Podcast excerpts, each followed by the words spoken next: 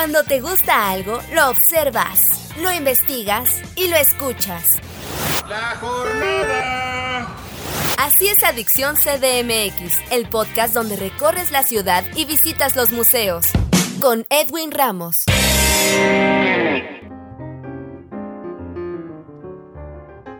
Hola amigos, bienvenidos a un nuevo podcast de Adicción CDMX. Soy Edwin Ramos y en esta ocasión en entrevista me acompaña el maestro Héctor Infanzón, pianista con 45 años de carrera artística y con quien platicaremos sobre el recital 45 en el camino que conmemora su labor y que presenta en el CENART de la Ciudad de México. Maestro Héctor, bienvenido a estos micrófonos, ¿cómo está? Muy bien Edwin, te agradezco infinitamente tu invitación, te mando un fuerte abrazo y gracias por estar aquí en tu, en tu programa. Muchas gracias. Comenzó desde muy pequeño en la música. Relátenos, ¿cómo fue su primera cita con el piano? La cita con el piano fue un poco tardía porque yo comencé a estudiar a los 17 años el piano, pero antes toda mi parte infantil fue jugando a la música en casa con mi papá, con mis hermanos. En casa hubo un entorno musical todo el tiempo. Mi papá fue músico, multiinstrumentista y llevó mucha música a la casa, sumado al gusto de mi mamá y de mis hermanos. Entonces se vivía un ambiente muy musical. Ya a los 17 años, en el momento que hay que decidir hacer una carrera, pues naturalmente decidí tomar el piano y fue así como me encontré con, el piano. Y desde entonces pues ya lo tomé como una carrera ya más formal, pero mientras fue un juego la música, un, un juego afortunado. ¿Cómo llega el maestro Héctor Infanzón a estos 45 años de carrera? Pues llego a este número desde que justamente a los 17 años me enrolé en la Escuela Superior de Música que estaba en República de Cuba, ahí en el centro donde viví, donde nací y siempre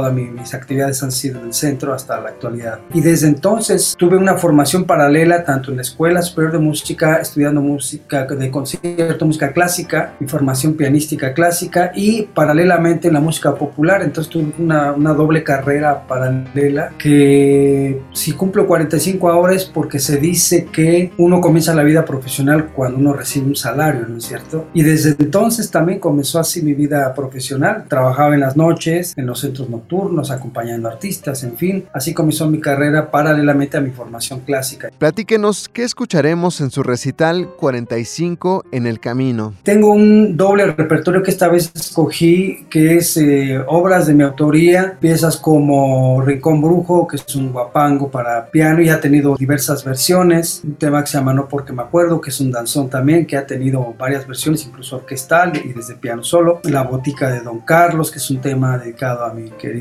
padre. Está también Singapur, un tema que compuse regresando de la gira en Asia. También estoy tocando obras de Mario Ruiz Armengol, que es un compositor al que yo este, admiré mucho y me conté afortunadamente con su amistad. incluí también una pieza de Rachmaninoff, un momento musical en el que improviso sobre esta obra de Rachmaninoff. También Canción de Nereidas, que también quiero hacer una versión un poco ecléctica, ¿no? Y es así como es como un repertorio un poco diverso en el que me gusta mucho mucho explorar la improvisación ¿no? a través de cada uno de los estilos. De Piazzolla también escogí un, un tango, pero lo voy a llevar a, a, mi terreno de la improvisación, así que me permitiría explorar de una manera más contemporánea. Es, es un reto también improvisar en el lenguaje contemporáneo, así que tengo muchos estilos en los que voy a poder eh, improvisar, ¿no? Y ese es el gran reto. Por eso escogí este repertorio que me parece representativo, además de que admiro a los compositores que escogí y además de seguir promoviendo tocando mi propia obra. Invítenos cuándo y dónde veremos 45 en el camino. Será el próximo sábado 4 de junio en el Centro Nacional de las Artes, Auditorio Blas Galindo del Centro Nacional de las Artes, ahí en Churubusco y Tlalpan. Será a las 7 de la noche, será la, una recital a piano solo y va a ser muy interesante porque estará lleno de puras improvisaciones y esa es la parte maravillosa de estos conciertos que no sabemos a veces qué va a pasar. Están los temas como pretexto, pero realmente la energía que surja ahí, que tendrá que ver con la energía del público, con el recinto, con todo lo que esté disponible en ese día y, eso me hará responder a esa tarde. Y esa es la parte que a mí me gusta mucho porque es una incertidumbre que me lleva a crear en ese momento, ¿no? Entonces es algo muy arriesgado a veces estar como a la orilla de un abismo, pero uno se aventura a, a explorarlo y es, es, eso es lo que me gusta. Entonces la gente yo creo que se va a llevar una buena sorpresa y son, son momentos únicos y repetibles, ¿no? No son obras que se toquen de la misma manera cada vez que se aborde, ¿no? Entonces los invito invito a que me hagan el favor de acompañar el próximo sábado 4 de junio a las 7 de la noche en el auditorio Plas Galindo del Centro Nacional de las Artes. Además de este recital, cuéntenos, ¿qué más viene para el maestro Héctor Infanzón? La gira de este año se llama Tour 45 años en el camino y este recital es parte de este tour. Estamos haciendo conciertos desde mi cuarteto, cuarteto con dos percusiones, bajo y piano, cuarteto con batería, percusión, piano y bajo. Lo vamos a hacer con mi orquesta, con la Big Band. Vamos a hacer también ahora con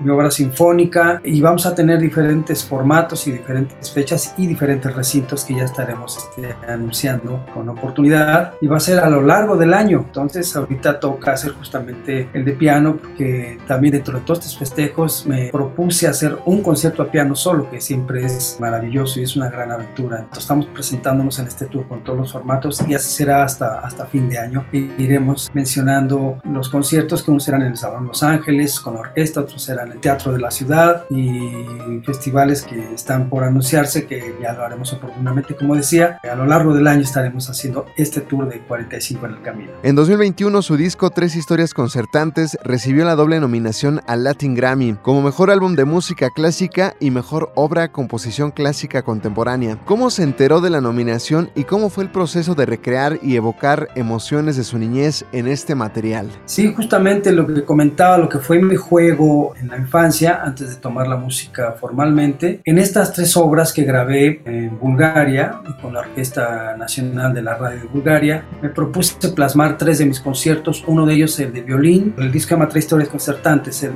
está el de violín, el de vibráfono y el de piano. El de violín tiene tres movimientos que recuerdan mucho a mis pasajes eh, en el centro. Yo vivía en San Juan de Letrán y cuando mi padre me llevaba a comprar el pan a la esquina y la esquina estaba en la parte trasera de, de Bellas Artes, donde es ahora Tacuba y el eje central, había una cafetería de chinos y ahí solíamos ir a comprar el pan, pero salía yo de la mano de mi papá y veía toda esa maravillosa cantidad de edificios y el bullicio de la ciudad y entonces está dedicado a ese, ese momento, todo ese trajín. El segundo movimiento está dedicado a mi abuelo materno que trabajó en Bellas Artes, mi abuelo fue parte de la cuadrilla de trabajadores que estuvieron en la construcción en los 30 hasta que se y después mi abuelo fue los primeros tramoyistas de Bellas Artes, así que tiene una doble significado muy fuerte para nosotros familiarmente Bellas Artes, porque es la mano de mi abuelo puesta ahí, ¿no? Entonces le dediqué ese, ese segundo movimiento al abuelo, ya se llama el segundo movimiento. Y el tercero es cuando regreso con mi padre a casa seguir jugando a la música, seguir jugando al arte, que es lo que vivíamos. Entonces ese concierto para violín me evoca justamente esta, esta parte de la infancia. El de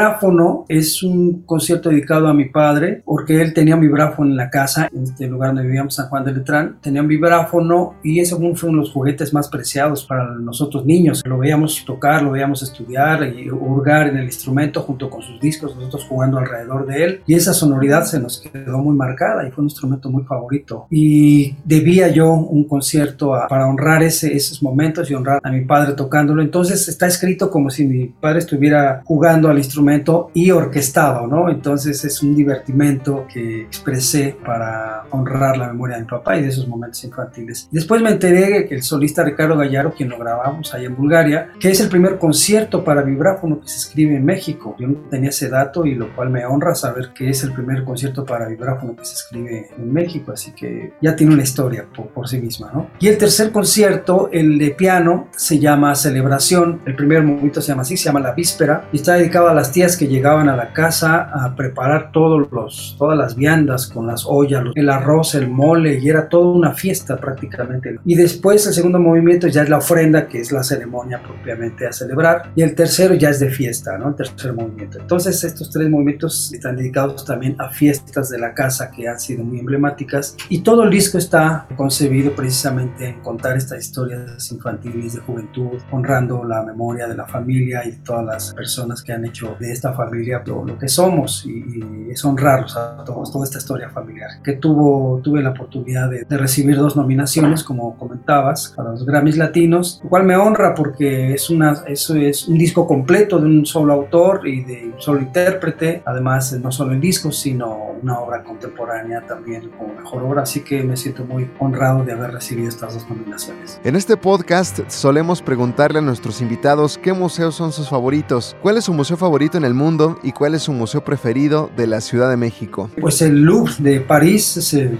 que me gusta muchísimo. El de México es el de arte contemporáneo, me gusta muchísimo el de arte contemporáneo. Y el de Museo de Historia Natural, ¿no? También me encanta ir a, a regodearme de la historia, me gusta mucho la historia de México. Y también su parte contemporánea, creo que son los dos museos que me, me gustan muchísimo. Y siempre ver esta parte retrospectiva y más la parte moderna, ¿no? Siempre, siempre es interesante tener estas dos proyecciones y ver dónde, también dónde está parado uno como contemporáneo, ¿no? Y también dónde proyecta uno, la estética de uno. Pero esos son mis museos favoritos. Compártanos sus vías de contacto para que el público le siga la pista. Como no, estamos en, en mi página oficial, hectorinfanzón.com. Estoy en Facebook, en la, en la fanpage Héctor Infanzón Facebook y la personal Héctor Infanzón también Facebook. Estamos en, en Instagram, Héctor Infanzón Instagram y en TikTok también. Maestro Héctor Infanzón, pianista con 45 años de carrera artística, quien nos platicó sobre el recital 45 en el camino que presentarán en el auditorio Blas Galindo del CENART de la Ciudad de México. Muchas gracias por esta charla con Adicción CDMX. Le deseamos mucho éxito en sus proyectos y reiteramos una felicitación por sus 45 años de carrera. Muchísimas gracias Edwin, te agradezco infinitamente y un saludo y un abrazo a toda tu audiencia. Esperemos vernos muy pronto en cualquiera de estos conciertos. Les mando un fuerte abrazo a todos y muchas gracias a ti. Muchas gracias maestro Héctor, yo soy Edwin Ramos y los espero aquí en otra emisión, en otro podcast de Adicción CDMX. Hasta la próxima.